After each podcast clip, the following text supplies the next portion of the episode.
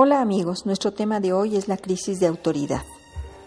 Sabemos que la familia es el núcleo básico de la sociedad y es un sistema, un grupo de individuos de una misma clase y especie, y como tal requiere de una jerarquía que le dé balance y orden, lo cual le va a permitir una existencia equilibrada y armoniosa. En particular en la familia se requiere que esta jerarquía tenga un orden, y este orden debe ser descendente de acuerdo a criterios de autoridad y poder.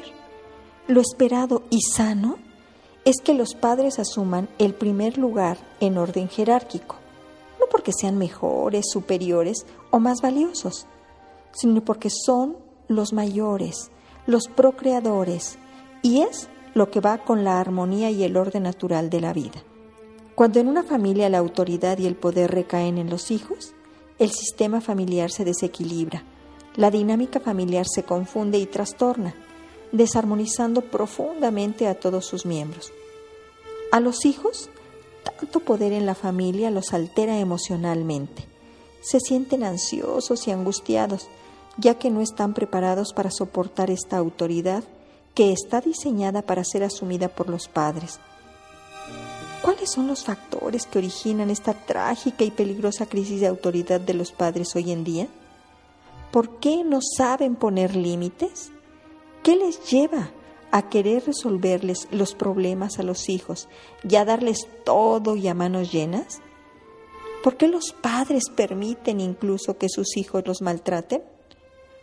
Hoy te invito, a ti padre, a ti madre, a pedir ayuda y aprender a amar a tus hijos con sabiduría y a capacitarse para crear la armoniosa combinación de una firme disciplina y un gran amor, fórmula infalible para lograr el equilibrio y armonía en su familia. Por hoy es todo amigos, mi nombre es Irma Quintanilla González, especialista en medicina familiar y terapeuta familiar.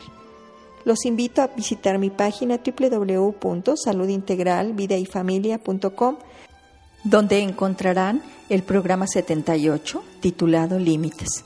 Ahí hablaremos de qué representan estos, para qué sirven. Créanme que es un tema muy interesante y que seguro todos aprendemos de él. También te invito a escribir a mi correo contacto arroba saludintegralvidifamilia.com.